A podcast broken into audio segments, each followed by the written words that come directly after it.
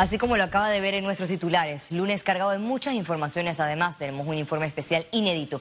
Vamos a conocer dos multinacionales que apuestan por Panamá en términos de inversión. Y al otro lado del mundo, polémica ante reelecciones en nuestro continente. Esto y más en Econews. El Tribunal Electoral se retiró este lunes del debate de reformas electorales.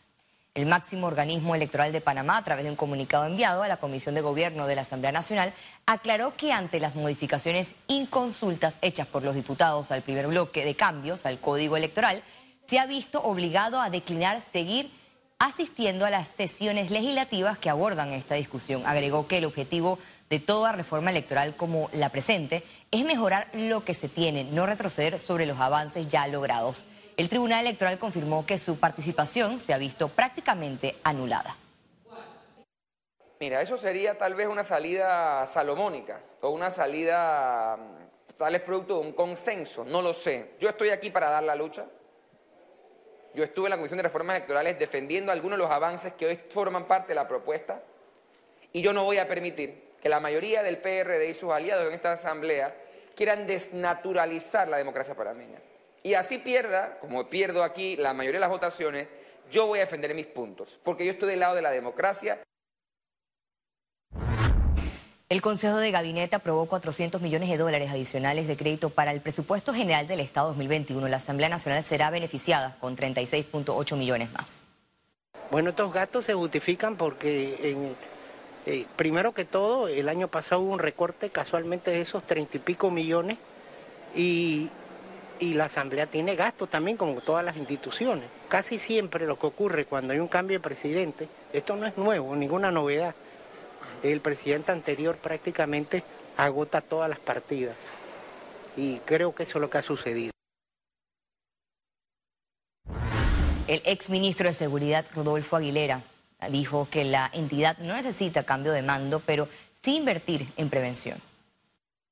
Yo no creo que hay que hacer cambios en el Ministerio de Seguridad porque el Pino es un excelente funcionario. Se lo digo porque fue subalterno nuestro. Pino era un individuo recursivo, proactivo, eh, muy bien entrenado, honesto, y él eh, más bien, mire, yo lo vi hacer cosas a él en, en Servicio Nacional Aeronaval realmente impresionante, ¿no? Por ejemplo, el, el caso de las balizas que carga, que, de las que flotaban droga y que tenían GPS, eh, ese caso lo reventó él con, con Donato López. Él es, él es un, lo que sucede es que él, es, él le toca ejecutar lo que le mandan.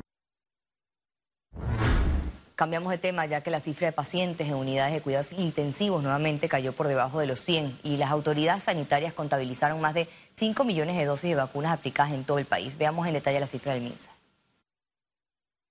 460.073 casos acumulados de COVID-19, 229 nuevos contagios, 347 pacientes se encuentran hospitalizados, 88 en cuidados intensivos, 259 en sala. Se reportan 446.796 recuperados clínicamente. Un total de 7.095 fallecidos, de los cuales 8 se registraron en las últimas 24 horas. Total de vacunas aplicadas, 5.007.582 dosis. El ministro de Salud, Luis Francisco Sucre, no descartó que el código QR se pueda utilizar para el ingreso a otros eventos masivos.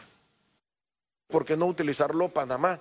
No, no solamente para un juego, sino también para otro tipo de actividades en donde se consideraría eh, que deben de asistir para una parte, por ejemplo, nosotros que estamos promocionando en, todo esto, el Ministerio de Salud considera, porque hemos tenido reuniones con la ARBIT y con otras organizaciones que tienen que ver con restaurantes, que pudiera haber un área eh, eh, libre de COVID en la cual realmente tú debes utilizar tu QR y puede haber otra área, eh, por decirlo así, una zona gris donde pudiera entrar todo el mundo que no, esté, no tenga su vacunación, de tal manera que no se limite a la gente que si está vacunado o no esté vacunado. Tras los hechos de violencia registrados el fin de semana, el Ministerio de Seguridad en conjunto con estamentos activaron operativos en varios puntos de la capital con el fin de salvaguardar la seguridad de la población. Autoridades indicaron que la causal de los actos de violencia de los últimos días es el tráfico de drogas que estos asesinatos, la mayoría son de crimen organizado y todo es por el causal de la droga. Y por eso la estrategia de droga que tiene el país a nivel nacional, con un récord histórico este año de 80.4 y todavía quedan cuatro meses del año. La Policía Nacional ha, trabaja dentro de muchas fases y una de las fases es la fase obviamente preventiva, que es la que estamos reforzando, pensando en qué va a pasar con nuestros jóvenes de 5 o 10 años y cómo queremos a nuestro Panamá. Y otra es la parte represiva, que es las acciones que llevamos de la mano con el Ministerio Público para poder atacar a organizaciones criminales.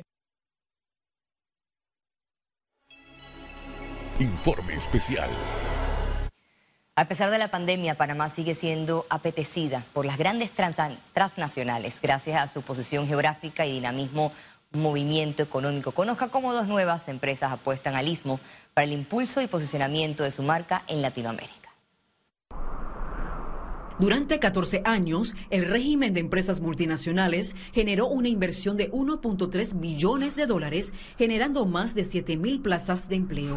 Panamá representa un sitial para este tipo de negocios. En este informe nos ubicamos en Europa para conocer dos casos en específico. Uno en Alemania con la farmacéutica Merck y el otro en Suecia con la cadena multinacional de tiendas de ropa H&M. Ambas empresas decidieron apostar por Panamá para sus inversiones. Eh, Panamá es un mercado que tiene muchísima inversión extranjera, lo que hace que nos dé muchísimo potencial para, para abrir H&M en Panamá. Otro tema, por ejemplo, son los, los centros comerciales que tiene, que son de mucha calidad, buenos accesos, más infraestructuras. Luego tiene muchísima variedad de marcas, eh, tanto locales como internacionales, en los que H&M tiene cabida perfectamente. Actualmente hay más de 175 empresas multinacionales, según el Ministerio de Comercio. El régimen de sedes de empresas multinacionales brinda beneficios como extensión del impuesto sobre la renta y no están sujetas al pago de impuesto de aviso de operación, entre otros. Especialistas resaltan que esta inversión es un motor importante para la reactivación económica. Eh, hay que entender que estos capitales vienen de otros eh, países y que su intención es ayudar eh, a desarrollar la economía de nuestro país, porque precisamente esa, esa capacidad de inversión lo que va a permitir es aumentar la capacidad de desarrollo, crecimiento y por supuesto el empleo. Una de las, ah, de las acciones para generar empleo formal es eh, la atracción de inversión extranjera. En ese sentido, la mejor estrategia para atraer inversión extranjera es la experiencia de los inversores extranjeros que ya están aquí. Durante el 2020, la inversión extranjera cayó 86.4% según un informe de la Contraloría. La economía de servicios que brinda el país por su conectividad terrestre, marítima y aérea lo convierte en un importante hub logístico para la región. Cada multinacional que se instala eh, en Panamá es un voto de confianza eh, en el país, ¿verdad? Muy positivo, eh, la verdad, hemos estado impulsando a que precisamente se promueva esa inversión extranjera directa, que son fuentes generadoras de plazas de empleo, eh, que a su vez repercuta directamente en generar consumo. Cabe destacar que en lo que va del 2021 se han otorgado 13 licencias de sede de empresas multinacionales, lo que representa inversiones superiores a los 24.1 millones de dólares y la creación de más de 350 plazas de empleo. Economía. Alcaldes y autoridades locales aseguraron no soportar más medidas sanitarias tras el impacto económico en los ingresos. La Asociación de Municipios de Panamá reveló que debido a la pandemia, solo en el año 2020 la caída de ingresos fue de 65%, equivalente a unos 300 millones de dólares. En este momento hay una reducción total concentrada en las zonas más urbanas del país. Eh, nosotros esperamos que podamos iniciar una recuperación económica y que poco a poco la economía municipal se vaya recuperando. Pero esto va a ser un proceso. Nuestros municipios han sido afectados Hemos recibido el apoyo del gobierno el año pasado que nos permitió usar algunos fondos para eh, ayudar el funcionamiento de nuestro municipio. Pero en estos momentos ya estamos eh, caminando con los recursos que nosotros mismos recogemos. En la Asamblea Nacional, alcaldes y representantes solicitaron montos equitativos en medio de la discusión del proyecto que busca reformar la ley de descentralización en los gobiernos locales. Exigen que se mantengan los aportes del impuesto inmueble. Nosotros decimos claramente que con esta descentralización, no le debe, al que más tiene, si le sigue dando más, no, eh, va a seguir desarrollando. Pero los municipios que menos tenemos tienen que darnos para poder desarrollarnos, porque si, si no tenemos para desarrollar, entonces la gente va a emigrar. Tras la crisis económica en las recaudaciones, solicitaron cambios a la ley del régimen municipal que data de 1973 para mejorar las compras en línea con topes de 10 mil dólares. Félix Antonio Chávez, Econius. La presidenta del Colegio Nacional de Productores de Seguros, Daira Chávez, se refirió a los nuevos requerimientos de algunas aseguradoras y sobre el impacto que ha tenido la pandemia en el sector. En cuanto al tema de requisitos de asegurabilidad, cada aseguradora de manera independiente puede tomar decisiones como determinar solicitar la vacuna para tomar un nuevo seguro, dado que según estadísticas el 95% de las personas vacunadas eh, no pasan a una hospitalización. Las aseguradoras se han visto impactadas, según las cifras que manejamos de la PADE, Asociación Panameña de Aseguradoras, hasta el 5 de agosto se habían pagado más de 109 millones de dólares en concepto de pólizas de vida y salud. La Autoridad de Protección al Consumidor y Defensa de la Competencia realizó una comparación de costos, tasas de interés nominal y la anualidad de algunas tarjetas de crédito emitidas en Panamá. Según el informe correspondiente al mes de agosto, las tarjetas de crédito mantienen las tasas de interés nominal más bajas del mercado, con un 13.50% con el producto Visa o Mastercard. Panamá es el país número 25 en el mundo más caro, una posición nada positiva, afirmó este lunes el economista Felipe Argote. Y si uno escucha cuáles son las otras, uno se encuentra con Toronto, con, eh, qué sé yo, con eh, París, con Dubái, y Panamá está en medio de ese listado, eh, y alguien lo ve y dice, ¿quién, ¿quién metió ese país subdesarrollado en esa lista? Bueno, es verdad, somos la ciudad 25 más cara del mundo, sin embargo, pues no tenemos los ingresos que tienen esas ciudades. Esas ciudades tienen un ingreso per cápita de 45 mil. No tenemos ni una tercera parte de eso.